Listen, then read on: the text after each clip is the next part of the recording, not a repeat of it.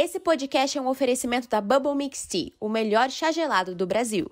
A Bubble Mix Tea é a rede de franquias pioneira no segmento Bubble Tea no Brasil, uma bebida de origem taiwanesa criada na década de 80, que possibilita combinações saborosas e saudáveis de chás, cafés, extratos naturais de frutas e outros ingredientes exclusivos, como as pérolas de tapioca, poppins e jellies. Atualmente, a marca está presente em 18 estados brasileiros e conta com mais de 100 lojas no país. Em breve, contará também com filiais no Paraguai e nos Estados Unidos. E aí, você está precisando refrescar o seu dia? Visite o site bubblemixtea.com.br e escolha a loja mais perto de você. Lá vai fogo! Pentakill. Okay, let's go.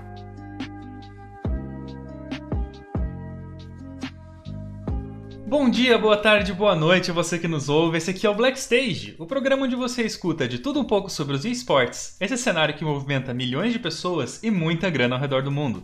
Eu sou o MD, o seu jornalista de esportes, e o PlayStation 2 mudou a vida de muita gente. Eu sou o Kaelos, e jogos violentos deixam crianças mais agressivas? Nesse 15 episódio, nós vamos falar um pouco sobre a história dos consoles e discorrer sobre a diferença do engajamento dos gamers com ele em relação aos PCs, aos mobiles e tudo mais um pouquinho.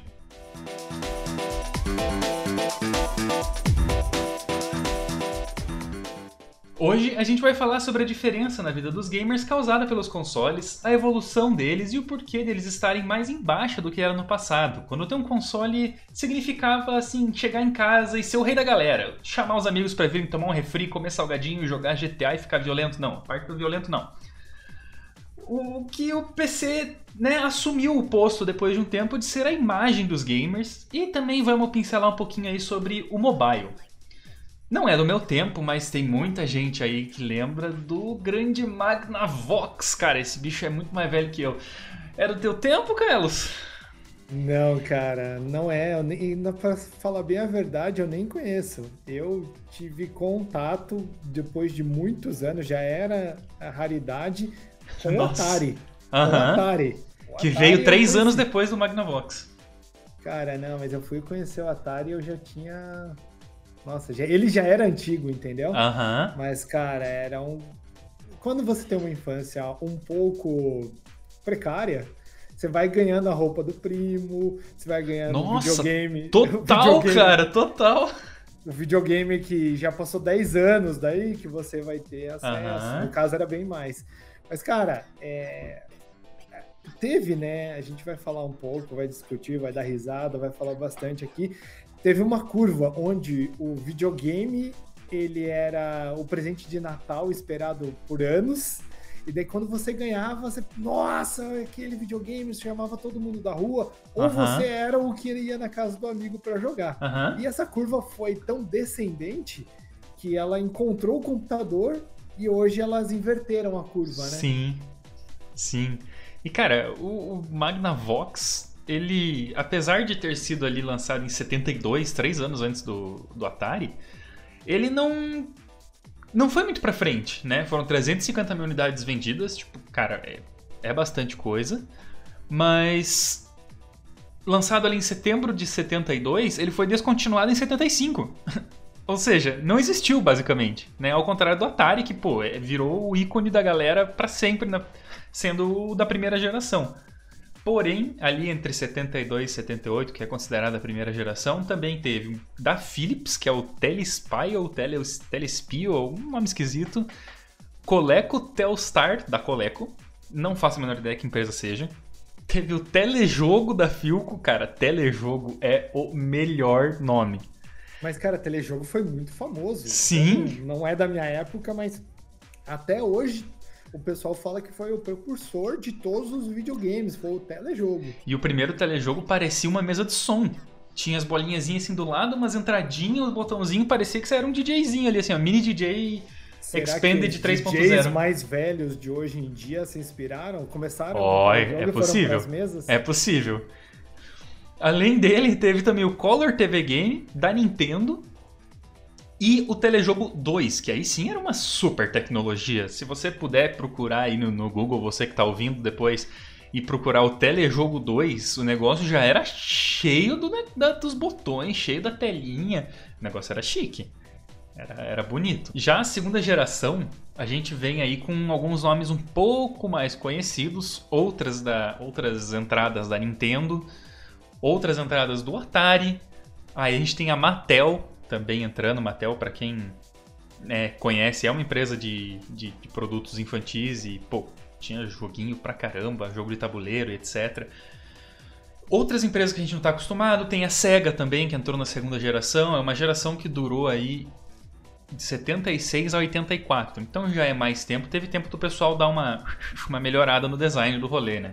Ah, cara, melhorou bastante, né, cara? Pensa assim, o telejogo era um negócio bem arcaico, né? Isso por questões de pesquisa, tá, pessoal? Não vivenciei, não. Embora, né? Mas o Atari, cara, foi o divisor de águas. Tinha o Atari, tinha os genéricos já na época. Uhum. Porque assim, na sua época você tinha o PlayStation e o Polystation, né? Sensacional. Mas uh, o Atari, daí você tinha os Dynavision e uhum. tudo mais, então. Cara, Microvision. Commodore, acho que eram esses jogos, Sim. os videogames, cara. E assim, você tinha que usar criatividade. Porque o jogo era um monte de pixel torto na tela, quando não era preto e branco, a TV uhum. era colorida e você tinha que usar muita imaginação. Demais. Demais. O, o próprio Game Watch da Nintendo, desculpa, quase tossi, mas não tossi. O Game Watch da Nintendo, ele já era no esquema do, do Nintendo DS. É muito parecido. Se você for pesquisar uma imagem, você vai ver aí que ele já era aquele flipzinho pequeno, que você tinha os dois controlinhos do lado do outro para jogar um Mariozinho, um Donkey Kong ali, no, no melhor estilo clássico. Né? Mas aí você tem vários outros, outros nomes da Atari, por exemplo, o 2800, você tem o Sega SG-1000, que tem grande nome de arma, mas tudo bem, né? Videogame da Sega, aí ó, os videogames incitando a violência aí, ó. O Atari 5200, você tem da Mattel o Play Cable e o Intellivision, que, meu Deus do céu, cara. Você vai ver as imagens, parece uma, uma maletona daquelas antigas, antiga, assim, que os filmes era tudo meio sépia, sabe? Você vai ver é, lá. Tipo, parece aquelas maletas de plástico que uhum. teu pai, teu tio, teu avô tem cheio de ferramenta em casa. Sim. Você abria, uma parte era tipo o que era o joystick, enfim, etc. E a outra era a telinha. O videogame da Intex era uma caixona, literalmente uma caixona com uma tela gigante e dois controlões, assim, era um fliperama em miniatura. Era um negócio assim que para quem conheceu ou para quem gostaria de conhecer, cara, vale a pena pela, pela experiência de ver um, um, Play 4, um Play 5, um Xbox hoje em dia e olhar uns videogames dessa época e você fala, cara. A, a pessoal chama os PlayStation de torradeira lá, de sei lá o que, de impressora, mas pô, os videogames de antes eram sensacionais, cara. Sensacionais. É, Inclusive o Play Cable já era um serviço online da Mattel. É, mas falando por, por cima, assim, não adianta de falar de primeira, segunda, até a terceira geração, eu acho é. que ainda é assim, o que o pessoal conhece da que seria a terceira geração é o Game Boy, que foi o, o portátil, assim, né? Uhum. O primeiro portátil que a galera levava para todo lugar. Master System, que gera um boom gigantesco, assim, você gera o, o, Playboy do condomínio, porque você uhum. tinha o Master System. E, cara, se você. O Dynavision também, né? E o Dynavision. Esses três, assim, é, você era o playboyzinho da, da, da região. O Atari, que era a última versão, se eu não me engano, ele já foi meio que. Você já era mais antigo. E junto com o, o Dynavision também, o Phantom System. Phantom System, você já era meio ralezinha na época. já tinha o preconceito com os, com, com os com os consoles naquela época, né? E olha que a terceira de... geração foi até 1990, oito anos antes de eu nascer, bicho. Você era já de país subdesenvolvido, já brincadeira. já era Brasil, eu, já. Eu não tinha nenhum desses, pra falar bem a verdade. eu fui ter videogame, já era velho. É. Mas... É, a quarta geração a gente já vê alguns nomes é, que a galera mais velha já teve, né? Que a galera, tipo assim, entre a minha geração e a sua, já teve.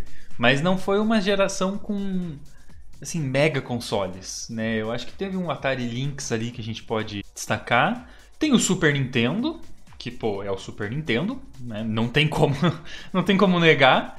Mas aí o Super Game Boy e tal não tem muito mais muito mais relevância do que o Super Nintendo. Eu acho que a gente pode tirar ali da quarta geração, especificamente o Super Nintendo, que é o jogo que popularizou também dentro da galera, né?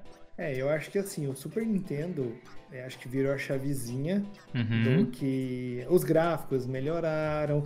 Porque assim, você vem de um Master System, depois você vai pro Mega Drive e a SEGA dominava tudo. Sim. Então, quando a SEGA estava em ascensão, a Atari estava caindo, né? Uhum. A, a, Atari estava quase que falindo ali, já não tinha muito né, a oferecer. E daí o Mega Drive foi né, dar um passo maior que a perna, daí veio o Genesis, daí veio o Sega Saturno, enfim, etc. E daí a Nintendo veio e falou: opa, temos um mercado. E daí uhum. inventaram o Super Nintendo. E daí começaram com o Nintendo, se eu não me engano, e depois virou o Super Nintendo. E cara, o Nintendo já dominava. E o Super Nintendo veio com os gráficos, daí eles lançaram o Mario Bros como. Porque assim, é, o Mega Drive era o Sonic. É. Era o Sonic, carro-chefe, pá, não sei. E o Super Nintendo lançou Mario Bros. aí desandou tudo e a casa caiu pra SEGA e ladeira abaixo. É, a Nintendo sempre estando aí na, na competitividade, apesar dos, da, dos altos e baixos que passaram as outras empresas e a própria, a própria Nintendo passou, mas ela sempre esteve e o próprio design né, do Super Nintendo foi o que se manteve, porque a gente teve tantos designs diferentes, tantas formas de se fazer um console, de se colocar dentro de uma caixa de, de plástico o console, né, o equipamento.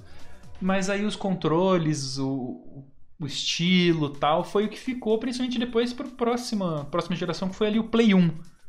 Né, que também teve a geração do, da quinta geração ali de 93 a 99, também teve muitos nomes, muitas empresas fazendo, mas realmente o que se, o que se sobressaiu ali foram os, os Nintendos, né? foi o PlayStation da Sony. Teve também o Pocket Station, que meio que a gente esquece, deixa, deixa aqui meio pra lá. Deixa, deixa, não fala não, não fala não. Tiveram videogames da Atari também, mas a gente tem ali Atari Jaguar, Atari Acho que Jaguar falharam um pouco é... na continuidade, sabe? Uh -huh. Porque assim, é, o Mega Drive foi pro Sega Saturn, como a gente tinha falado agora há pouco. E daí, pô, ele começou a se perder, perdeu o mercado, tentou se reinventar e se perdeu no meio do caminho. Uhum. Daí nisso, a Nintendo começou a aproveitar essa brecha de mercado da, da Sega e lançou né, o Super Nintendo, daí começou a se desenvolver e mandou o Nintendo 64. Só que quando lançou o Nintendo 64, eu acho que o poder aquisitivo da galera não era tão grande, os jogos começaram a ficar mais caros, o, o console ficou, e daí a Sony lançou o PlayStation. Ah, daí matou todo mundo, basicamente. Embora a Nintendo continuou por um tempo, mas daí a Atari já tinha ido pro vinagre, Sega Saturno não virou e a Sega, né, se uhum. perdeu no caminho, e acabou que Nintendo ficou competindo com a Sony, e no fim, PlayStation é, desandou, né? Sim, eu quero só ressaltar que nessa época em parceria com a Bandai, a Apple fez um console e dessa eu não sabia. Tá? Dessa eu não, essa eu nem esperava vindo, Isso na verdade. Não, cara. Apple Pippin foi o nome do console e foi lançado em 95, eu não fazia ideia. Nem que a Apple tinha pensado em fazer um, um console, juro pra você. E o, o Play 1 de 94, 4 anos antes de eu nascer, eu herdei do meu primo também. Eu tive um Play 1, ainda está guardado lá e eu herdei dele. Cara, muito divertido. E agora a gente vai pra, pra festa da galera, né? Geração 6 aí, no, 98, ano que eu nasci, até 2004 foi a era dos de destruir, lançar videogame, inovar e tentar mexer em tudo, né? O Nintendo GameCube entrou, que era, pô, aliás, roxo, né? Mas ok. É, o GameCube entrou pra, pra competição. O Dreamcast da SEGA, que era exatamente igual a um Play 1, mas tudo bem, né? A gente entende. Teve o Play 2 em 2000, teve o jogo, teve console da Panasonic, teve o Pokémon Mini da Nintendo, Nintendo com seus Pokémons para variar um pouquinho. O Game Boy Advance da Nintendo também em 2003, Game Boy Advance que é bonitinho demais, cara. E a Nintendo assim, disclaimer aqui, a Nintendo sempre fez uns uns portáteis muito legais, né? Sempre com um estilo muito é, não só gostosinho de segurar para jogar, mas também você sentia emocionalmente próximo daquele videogame. Quando você perdia ou quando estragava, nossa senhora, doía lá dentro do coração. É, foram os cartadas finais, né? A SEGA com o Dreamcast, né? Sim. A Nintendo começou a olhar melhor o mercado e começou a analisar, pô, console, se eu ficar aqui nessa briga com a Sony e com a SEGA, eu vou posso vir a perder. Então eu vou diversificar. Ela lançou o Game Boy, o GameCube, o e daí foi. E daí a Microsoft entrou no circuito, né? Falou, uhum. opa, temos o um mercado. Se a Sony está ali, temos eu um também jogo. quero. Daí lançou o Xbox. Daí a Sony começou, opa, agora eu tenho um player é, com cacife, né? Porque a Microsoft a já Microsoft, era gigante, é. né? E daí é, falou, pô, daí ficou Sony, Microsoft, Sony, Microsoft e a gente foi para a sétima geração. Só quero fazer outro, outra chamada aqui, que existe o Tapware Zodiac da Tapware, que, cara, é idêntico a um PSP. Só para dizer que aqui Tapware pode processar a Sony por ter imitado o PSP, porque é idêntico, bicho, é idêntico. Só queria fazer isso aí que os direitos do PSP tem que ser da Tapware. Mas isso aí, sétima geração, competição a mil, é aí que começa as brigas no Orkut e Facebook por causa de, de console, o, o X, os XKC cacheiros contra os sonistas e a Nintendo sendo a Nintendo. Mas a gente tem na sétima geração assim, falando um pouquinho dos diferenciados, Samsung lançou um console, o Samsung SPH G1000. Não sei por que não emplacou. Cara, acho que lançou na Ásia e na Europa, porque eu nunca vi ele no Brasil. Não sei, não sei onde lançou, cara. Lançou no meio do Mediterrâneo, só pode, porque nunca ouvi falar. Já ouviu falar do Triângulo das Bermudas? pode ser. Só se foi lá. Pode ser. Algumas empresas que até já nem existem mais aí, como Ó, essa aqui vai ser sacanagem de falar, mas Shenzhen Dingo Digital 2009 lançou o Dingo, também nunca ouvi falar. E a gente tem também, daí sim, Nintendo DSi. A gente tem o Nintendo DS, o PSP, Xbox 360, o Play 3, que já veio em 2006, foi quando mais ou menos eu tava pensando em comprar o 2. É, e outros nem um pouco famosos, não vou nem dizer nem, nem, nem, tão famosos, nem um pouco famosos. Eu acho que é importante que, assim, depois da sétima geração, consolidou o mercado de consoles, né? Com certeza. Tirando todos esses que você falou, é Sony, Nintendo e Microsoft dando muito, muita vantagem para a Microsoft com seus Xbox e com a Sony com os PlayStations, no caso PlayStation 2, 3, né, e assim por diante. E os portáteis, portáteis, né? O uhum. PSP, que foi isso. O resto, cara, era uma fatia muito pequena de mercado, ou quando eram lançados só no nicho específico, ou só na Ásia, ou só na Europa. E assim, foi todo o, o mercado de consoles, né? Sim. Foi a época do boom e também foi a época de muito teste, né? Teste de estilos de jogos, teste de formatos de controle, tanto que existia também aquela briga entre a, o que seria melhor, o controle da Sony com os analógicos um do lado do outro, ou do Xbox com o analógico mais para cima. É, teve o Nintendo Wii, né, que pegava a movimentação do controle. Cara, isso era um surto coletivo sensacional.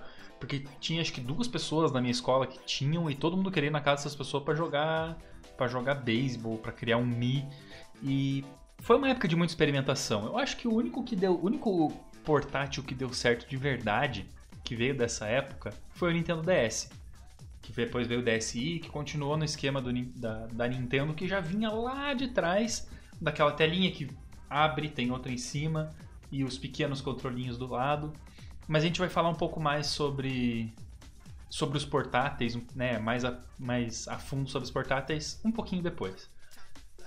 Chegando, uh, oitava geração, a gente já tem mais nomes da galera da, da geração da geração mais nova que nós, bem mais nova que nós. Mas essa galera que chegou na oitava geração é um pessoal um pouquinho mais novo que a gente. Porque assim, o poder aquisitivo para comprar não, não dá. Né, um próprio PlayStation, um Nintendo Wii, na época que eles foram lançados, era impossível quase. A não ser que você tivesse um poder aquisitivo muito alto. Nem... Então essa galera foi comprar em 2015, em 2014. Uhum, então, assim, já era. Não era novidade pro pessoal fora do Brasil, mas aqui era super hypado, né? Demais. E assim, cara, é, não precisa nem ir tão, tão próximo assim. Se a gente for mais lá pra cima, o Magnavox, o primeiro lá, que né, durou três anos, Na época era vendido por 100 dólares, 99,95. Segundo o conversor aqui da, da, da Wikipedia, é, é, o equivalente a 647 dólares em 2021. Ou seja, era caro, entendeu? As primeiras gerações já eram caras. A gente vai entrar um pouquinho nisso também depois, mas vale dizer que era caro por quê? Porque era difícil você ter componentes eletrônicos. Não era fácil assim, você produzir componentes eletrônicos, não tinha uma produção em massa, então por consequência o preço era maior. E aqui foi quando começou a ficar um pouco mais acessível. Tipo assim, chegou a oitava geração, a sétima ficou mais acessível. E por aí foi, né? Até aqui a gente chegou na geração que estamos atualmente. Isso é? aí. A nona é. geração. A geração da. Nossa senhora, cara. A geração dos coisas tecnológicas, do Xbox Series X que saía fumaça, do Series S que foi bom. Não vou, não vou negar, mas o Series X era sacanagem. O PlayStation 5, que, né, não sei. Não sei o que achar do PlayStation então, 5. Então, você tem uma ideia, né, é, do que a gente fala de poder aquisitivo. A nona geração começou em 2019, uhum. o PlayStation 5 foi lançado em 2020, nós estamos em 2023 e ainda você não consegue comprar facilmente. É não. caro você ter um PlayStation Sim. 5 controle é caro, jogos são caros. Então, assim, manter o hobby de jogar videogame é muito caro. É. O, o fato de você ter que comprar o console físico para alguma coisa e aí, tipo. Tudo bem que agora você pode fazer o download dos jogos, mas ainda assim existem muitas mídias físicas e tal. Isso é caro, né? Isso deixa caro. Mas eu acho interessante destacar que na nona geração a gente teve uma, uma surpresa muito boa. Que a nona geração ainda não acabou, mas que foi o Steam Deck da Valve.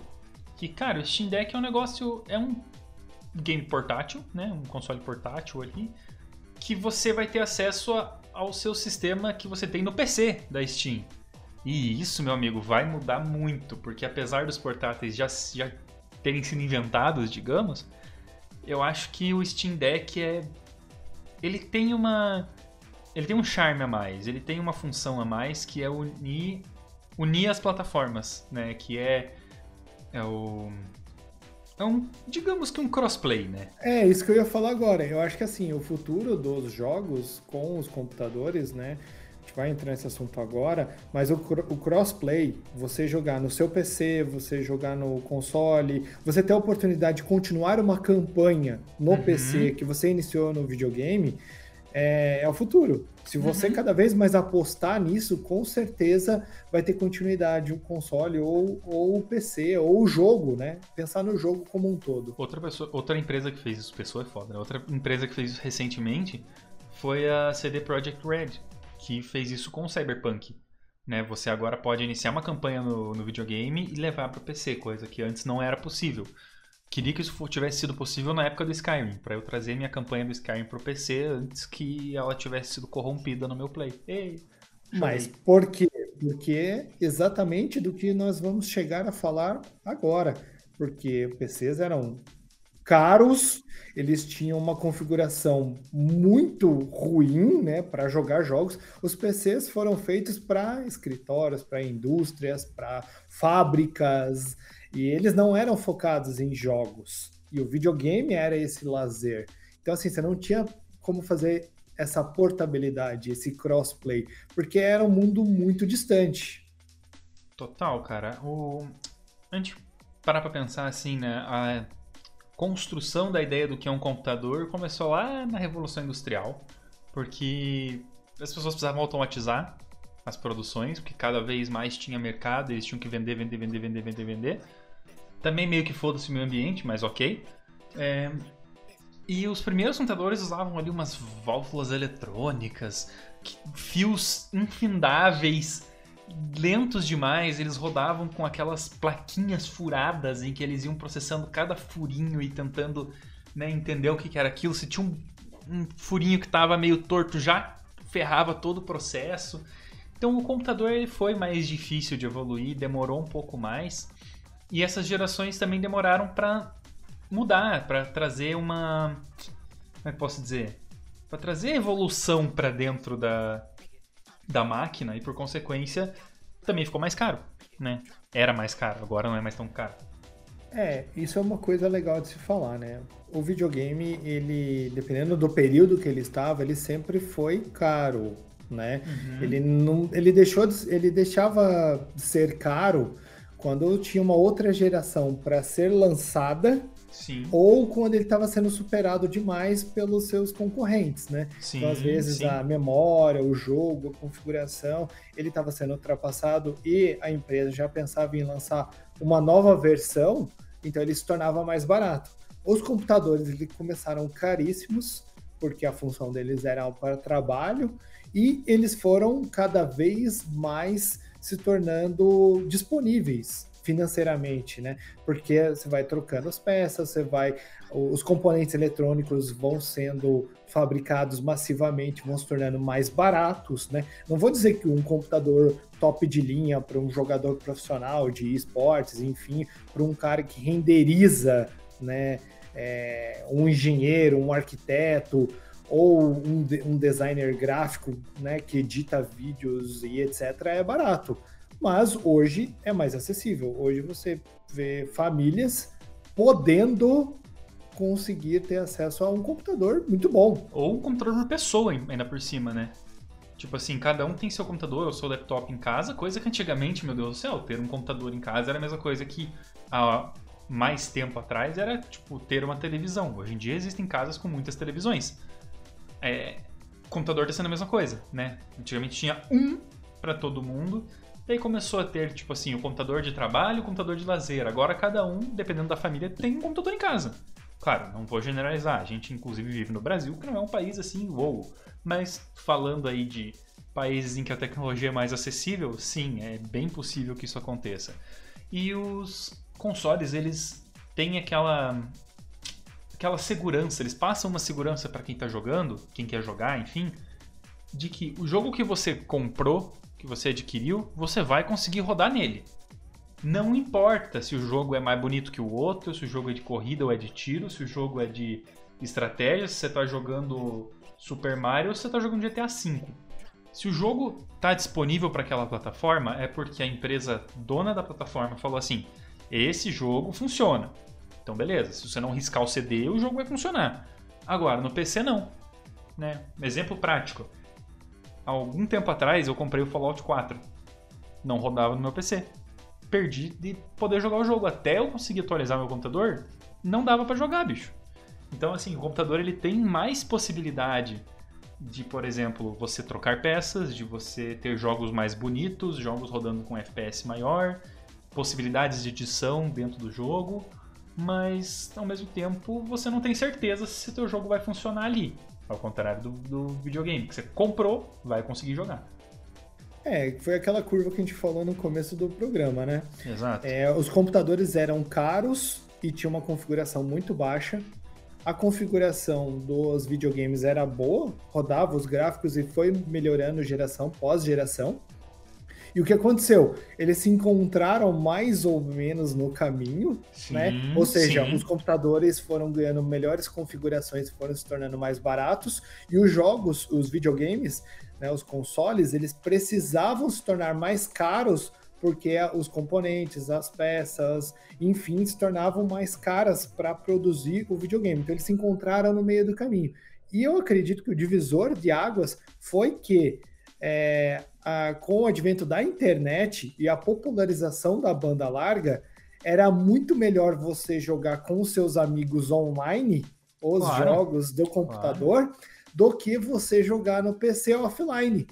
Depois que caiu a ficha da Sony, da Nintendo, Sim, etc., cara. da Microsoft, para popularizar os jogos online cooperativos. Mas aí o computador já deslanchou com jogadores tipo, tipo Total. CSGO, por exemplo. Aham. Você já jogava lá, então daí popularizou e a curva foi ascendente para os PCs e descendente para os consoles, até que foi se equilibrando aos poucos. É, assim, a gente tem alguns pontos aí dentro do que você falou, né? Eu acho que a internet banda larga ela existia desde 97. Beleza. Mas, fala sério, quem é que tinha banda larga? não, não tinha, né? Pra- ah, foi se popularizar mesmo, foi ser acessível para muito para dentro dos anos 2000.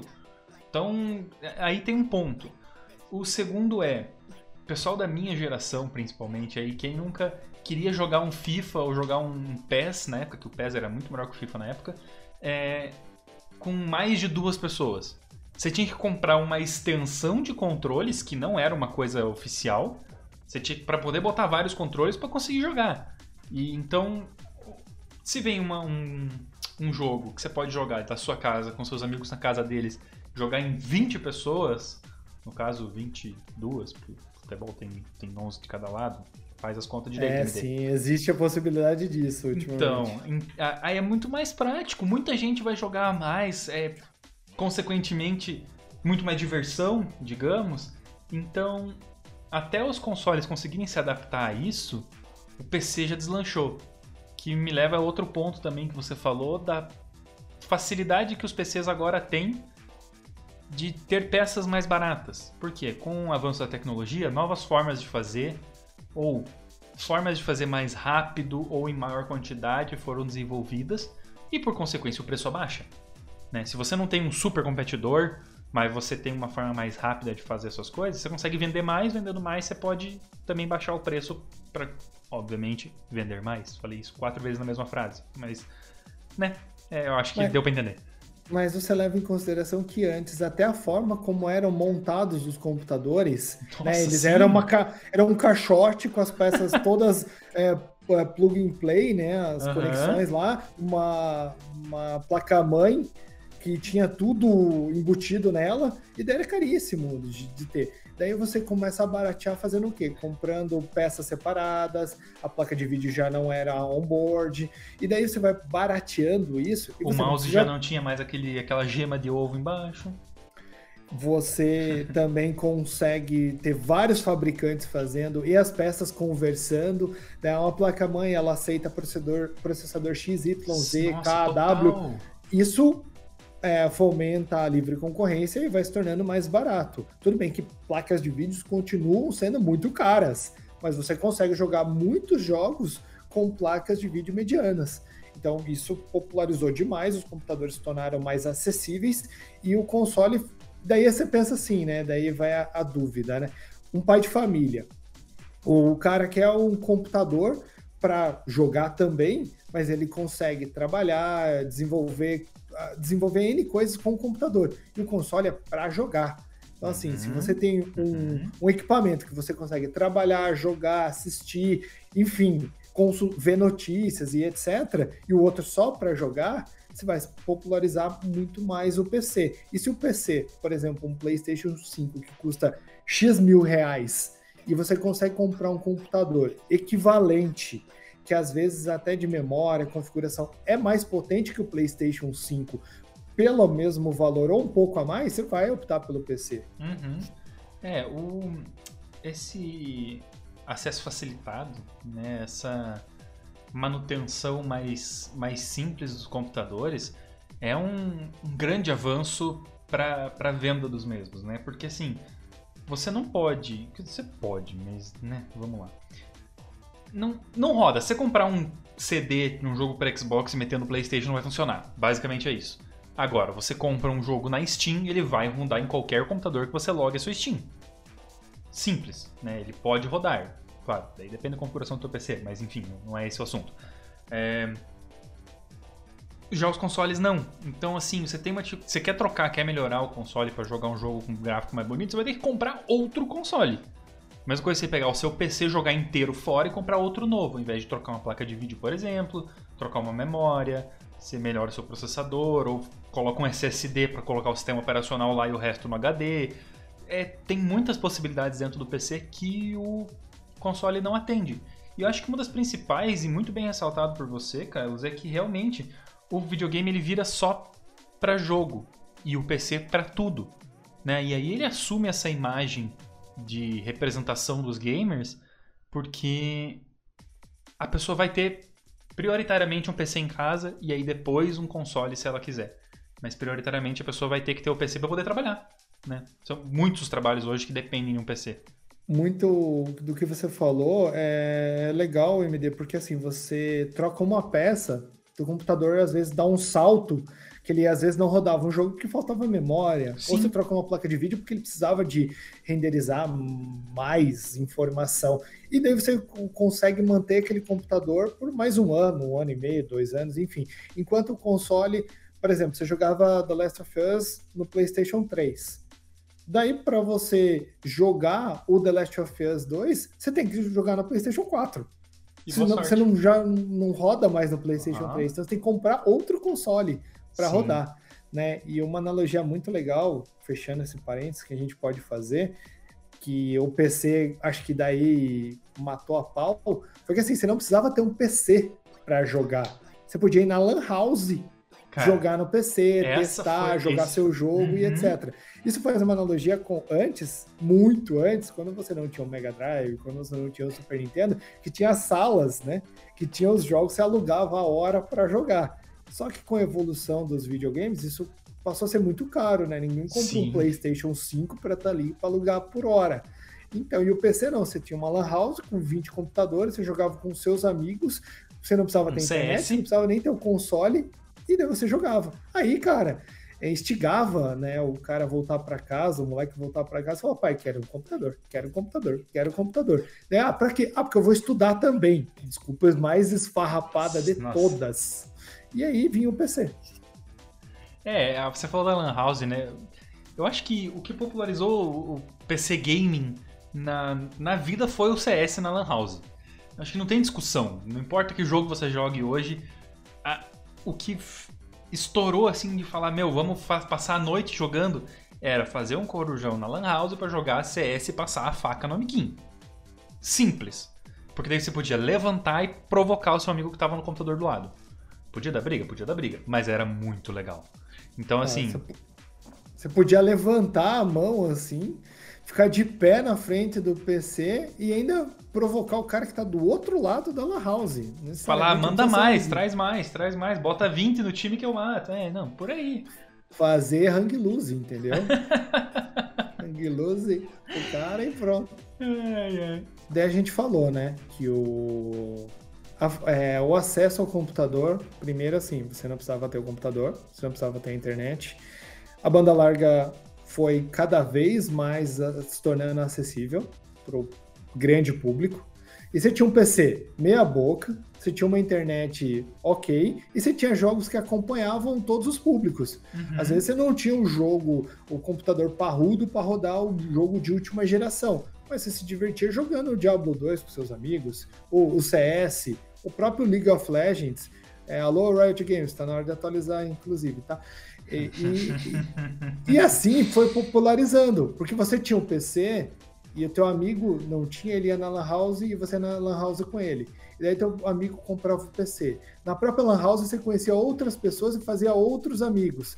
E daí esses amigos às vezes tinham um PC em casa e você foi aumentando seu ciclo de amigos e todo mundo com um PC, e daí todo mundo já jogava de casa, e assim, as lan houses caíram, né?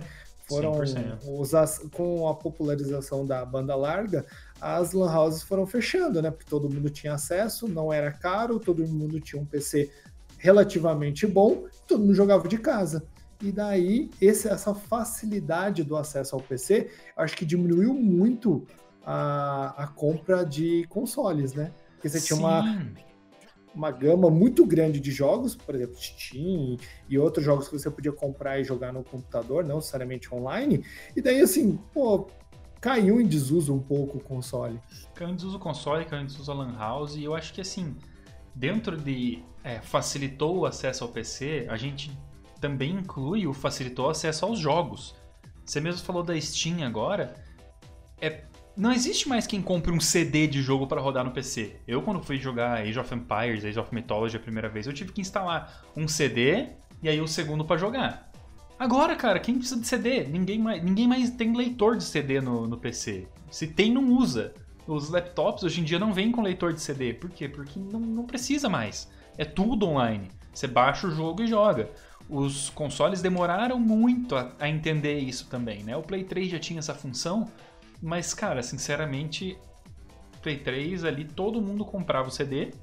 Era muito raro quem tinha baixado, até porque a capacidade de armazenamento já não era das 10 melhores. E a expansão dessa capacidade também era bem difícil. Já o 4, a galera começou a baixar. Eu digo Play 3, Play 4, porque eu tô falando da geração, tá? Não tô falando necessariamente do console. É... Sonista. e. Cara, você gosta de me rotular, né? Falando nisso. Penzete. Enfim. É...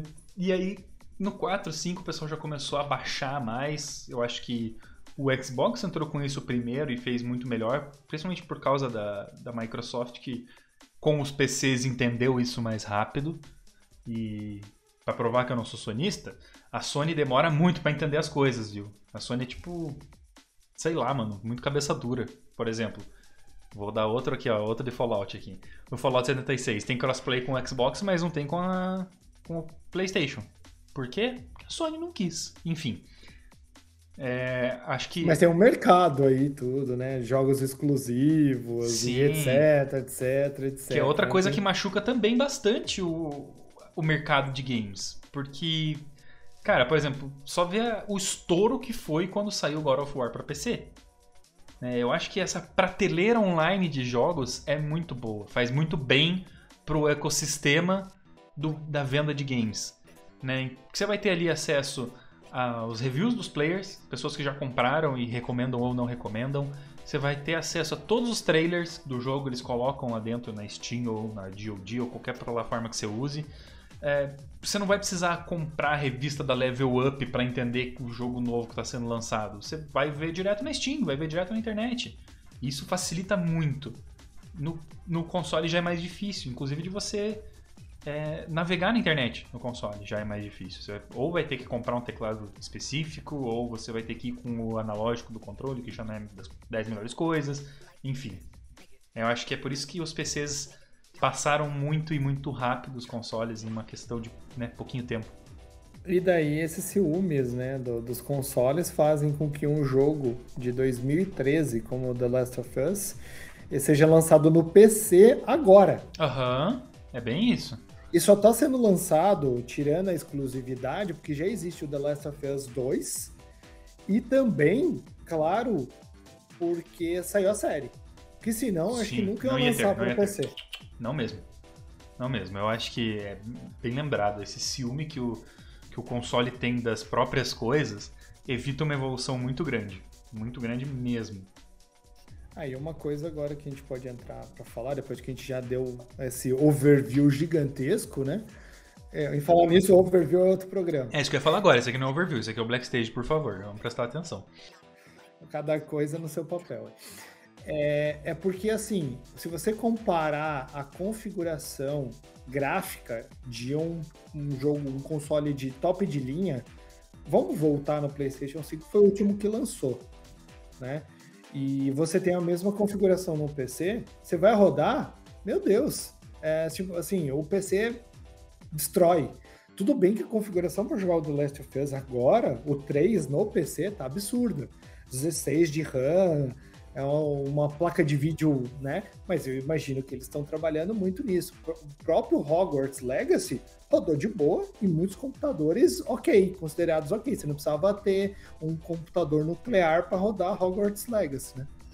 É, o, o Hogwarts Legacy é, eu acho que é uma ótima uma ótima representação de um dos pontos principais de jogar no PC, que é o seguinte, mod. O PC você consegue modificar o jogo demais, coisa que é muito mais difícil no console. E então assim, quem já jogou GTA San Andreas no PC sabe, não preciso nem explicar o que é do GTA San Andreas. Você que é mais novo e começou no Hogwarts Legacy, é, mod do Ricardo Milos tá aí, a varinha que na verdade é uma arma também, então tá, dá para explicar muito fácil o porquê que os mods são tão visados dentro do PC e porquê que isso é uma isso gerou uma comunidade gigantesca. Existem sites e, e fóruns e tudo só para modders, só para as pessoas que fazem modificações dentro dos jogos. E isso gerou um, um, uma raiz, um galho, uma folhagem, uma árvore nova dentro da própria concepção de PC gaming, de jogar no PC, né? Que é você alterar o jogo ao seu bel prazer, dependendo do game. E essa, esse potencial crescente de você trocar uma peça no seu computador, né? Por exemplo, saiu The Last of Us e você coloca um pente de 8 GB no seu computador, ele já tem 16 e você já tinha um computador bom com uma placa de vídeo ok, pronto, roda o jogo. Agora no console, quando você está rodando o The Last of Us 3, você vai rodar o remasterizado, vai ser só no 4. Daí você tem que comprar, gastar 3 mil, 4 mil reais para comprar um outro jogo. Agora saiu por PlayStation 5. Você tem que gastar 5 mil reais para comprar um console. Agora imagina se no PC tivesse que gastar 5 mil reais para trocar uma peça, né? Enfim. Às vezes sim, né? Às vezes é, sim. É uma placa de vídeo sim, uma placa de vídeo sim. Mas você sempre tem a justificativa de falar pro teu pai, pro teu esposo, pra tua esposa, pro teu namorado, enfim, etc, que é para trabalho. Exige Pô. muito esse editor de texto. O MD, o MD edita vídeos, precisa disso. O MD empresta o computador para a namorada renderizar projetos de interiores. Ela é designer de interiores. Eu preciso dessa placa de vídeo, entendeu? E é super justificado. E eu tenho que eu, e eu tenho que justificar para mim mesmo que eu tô gastando dinheiro, porque sou eu que compro, então tem que ter uma boa justificativa para mim mesmo, pelo menos para minha psicóloga. Aí, né? agregado a tudo isso, vírgula, MD gastando dinheiro, o MD pensa, hum, eu vou ter que me mimar. E então, Exato. eu vou fazer? Vou comprar um novo jogo. Para justificar esse poderio bélico do meu computador, vou comprar um jogo. Poderio bélico é foda. Daí eu vou lá e o que, que eu faço? Vou na Steam e pago R$19,90 no jogo. Tô feliz, tô justificado e tô jogando aí a diversão garantida por algum tempo. O cara compra uma RTX 9.999 bilhões para jogar LOL. né? Mas é. é isso aí. É isso aí. E, cara, a gente falou bastante sobre futuro, né? Sobre a evolução dos games e tal. Isso nos leva a um ponto muito interessante, que é algo que a gente está vivendo agora, então não dá para tirar conclusões precipitadas, mas é uma coisa que a gente está vivendo e que a gente já consegue ver essa tendência, que é a transição dos games para o mobile. Por quê? A gente já tinha mobile antes, a gente já tinha videogames portáteis antes, por que, que agora é que tá pegando? A gente tem alguns pontos. Né? O 5G, a entrada do 4 5G é um, uma pegada grande, porque o vício das pessoas hoje em dia, não o vício do lado ruim, mas a, o costume das pessoas é jogar online. Quer jogar com seus amigos online. Então, você tem que ter uma internet que aguente isso. E a internet do celular, até pouco tempo atrás, não era grandes coisas. Você pode falar mil vezes melhor que eu sobre 5G, que, né? Mas os celulares, até pouco tempo atrás, eram para mandar SMS e toquinho, porque ninguém ia ser louco de ligar e gastar crédito ligando. É só toquinho mesmo. Você mandava, dava aquele tu, aí você desligava pra pessoa entender que você queria falar com ela. É, os jogos eram simples. O jogo da cobrinha no celular, jogar o joguinho de. sei lá, bicho, de o Space Invaders versão celular, era, era isso. Não existiam possibilidades. Importante dizer que o jogo da cobrinha foi o início de tudo e foi feito no melhor celular que já existiu de todos os tempos, que era aquele Nokia pequenininho, Tijolaço. tijolão, resistente a tudo. Mano, tudo, o que, tudo, que é celular resistente à água se você tinha um Nokia resistente à bala, né? O negócio você tacava na parede e quebrava a parede. Era muito bom. Mas a gente pode falar de vários fatores que popularizaram os jogos mobile, né? Como você falou, o, a popularização da internet novamente agora para os celulares, que foi o 3G. Muita gente joga no 3G mesmo, né? Uhum. Galera do FIFAs, tudo ainda joga no 3G. 4G e agora o 5G, mas o 5G, embora seja uma velocidade absurda, ele não é acessível para todo uhum. mundo, não é todo guri novo que tem acesso a pagar um plano 5G. E outra, né? É, os jogos também não exigem tanto assim. E, e, os, e, a possibilidade de você jogar num Wi-Fi, numa rede. Sim. Então, você, num centro de treinamento ou num campeonato, enfim, etc. Então, assim, os jogos foram melhorando os seus gráficos pro celular. Tá aí o Wild Rift, que não, não mente, é um jogo bonito uhum. de ver. Entre outros jogos. COD. O COD, o, o próprio Free Fire é bem, é, tá bem desenvolvido pro, pro celular. Pensa que quando o próprio Free Fire nasceu, o galera jogava no 3G e não podia ter uma tecnologia absurda de não, gráfico para jogar, né? Não. Isso popularizou. E daí o pessoal, pô, vou gastar 5 mil reais para comprar um console, quando eu posso gastar dois e comprar um celular, e o celular Sim. eu posso, de novo, posso trabalhar, posso fazer N coisas, conversar com todo mundo, N outras funcionalidades que você usa. O celular hoje, eu digo, sei lá, acho que não tem uma pessoa que sobrevive por muito tempo sem celular. Uhum. O próprio Renan Witt tava ficando louco. é, a gente tem aí, é, por falar nisso, o meu duo do LoL joga no 3G. Ele roteia a internet do celular pro PC porque volta e meia o Wi-Fi tá caindo. Então, isso é possível, infelizmente. É... E o... A gente falou, né, de novo, dessa escadinha do preço. Né? Você tem que comprar 5 mil para atualizar teu, teu teu console. Aí você vai pagar uns 3 para atualizar teu PC. O celular com 3 contos você faz regaço. Você compra um celular bom, de verdade, que já tem toda a tecnologia para editar vídeo, para tirar foto, para gravar, para cara, porra toda. Eu trabalho no meu celular, volta e meia. Às vezes a minha câmera fotográfica tá lá parada fazendo é, algum vídeo, algum time-lapse e eu tô tirando foto no celular. E tudo isso funciona. Então, assim, essa, essa escada descendente de preço é, também cruza com a escada ascendente da qualidade do produto.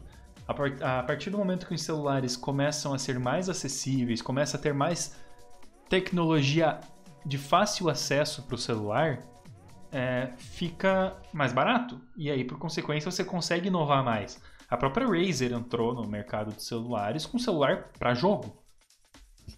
E o, a ideia da portabilidade e da mobilidade é que faz a diferença. Porque assim, você pega a mesma faixa de preço. Você compra um console que é para você jogar. Fim. Um PC que você pode trabalhar e jogar. Ok. Um notebook gamer, cara, é fora de cogitação você não consegue pagar um valor razoável para ter um, um, O que você paga num notebook gamer, é, você compra um desktop absurdo, monitor, você monta toda a estrutura. Nossa, é um espanco. E daí você tem o celular, que você pode levar para todo lugar, você pode gerar conteúdo para as redes sociais, você pode filmar, você pode fotografar, você pode, pode fazer live. De, pode fazer live. E aí acabou que o celular acaba vencendo. E daí você tem jogos e as, no cenário competitivo também, de celular, pronto. E quando não competitivo, você está ali na fila do banco, você está fazendo alguma outra coisa que você tem que passar o tempo, você tira o celular e está ali, Jogo acessível naquele momento, né? Uhum. Enquanto o desktop você não ia conseguir levar, o notebook, mesmo o gamer, enfim, você precisa da internet e, e, o, e o próprio console não daria. Então, essa popularização do celular, acho que se deu muito por isso. É, a gente, né, tudo isso entra no porquê que o mobile antes não funcionava tanto, né, não, não pegou. Por que, que o PSP não foi para frente? Por que, que outros consoles mobile que não seja ali o Nintendo DS não foram para frente? Porque não tinha demanda. Não, não existia essa demanda de games online, não existia tecnologia suficiente para você tornar o acesso online e os games de forma fácil você também tinha que comprar o CD, o mini CD do PSP, eu tinha e. Cara, era difícil de encontrar, era difícil de manter, era uma coisa muito frágil. Né? Não tinha uma capinha que nem tem hoje da Caterpillar. Cara, meu tio tem uma capinha da Caterpillar, bicho. O negócio virou um Nokia, você jogou na parede e quebrou a parede igual. É, existe uma, uma diferença de. não só de hardware, mas de.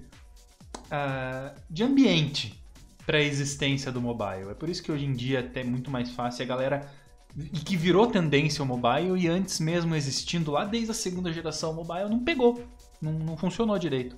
Até porque era uma vergonha gigantesca você estar tá com um mobile em algum lugar. As pessoas te zoavam por você estar tá com um videogame na mão. É verdade, né? O próprio. Né? Mas assim, depois de um tempo as coisas foram mudando e você tem um PSP, você tem um, um outro é, videogame portátil, daí é sinal de status, porque é caro, é. você paga tão caro hoje no, né? Diferente dos Game Boy de antes, né? Mas enfim. Então, cara, acho que foi isso. A gente conseguiu passar por cima de tudo um pouco sobre os consoles. Eu espero que vocês tenham ouvido, tenham gostado da nossa do nosso review. Não é overview, é backstage, viu, caras? É... Mandem pra gente suas opiniões na rede social, o que, que vocês acham que pode vir aí pra frente nos nossos, no, no nossas tendências de videogame. Você acha que os consoles vão poder voltar a, ao estrelato? Acha que o PC não vai ser superado pelos, pelos, pelos mobile? Você acha que os mobile vão destruir, vão virar os novos PCs? A gente esqueceu de falar algum videogame que você gosta, xinga a gente também. Não, mentira, xinga não, xingar é, é feio. Mas lembra a gente lá no Twitter. É, vale a pena vocês comentarem também pra gente saber o que, que vocês estão achando e saber o que, que vocês gostam também dentro dos nossos assuntos. É isso, pessoal. Eu sou o Kaelos. É... A gente vai ficando por aqui. Deixe nas redes sociais as suas impressões. E a partir desse podcast aqui, a gente vai deixar uma enquetezinha no próprio Spotify. Você pode entrar lá, dar, deixar sua opinião e, e responder pra gente. Tá bom? E não esqueçam de checar o Instagram também, que a gente vai começar a deixar a caixinha de pergunta aí com os próximos assuntos. Vocês podem mandar pergunta, interagir com a gente, deixar sua opinião sobre o assunto, não precisa ser necessariamente uma pergunta. Eu sou o MD, eu sou jornalista de esportes, como sempre, vamos ficando por aqui. Até a semana que vem. Até mais. Valeu, até mais.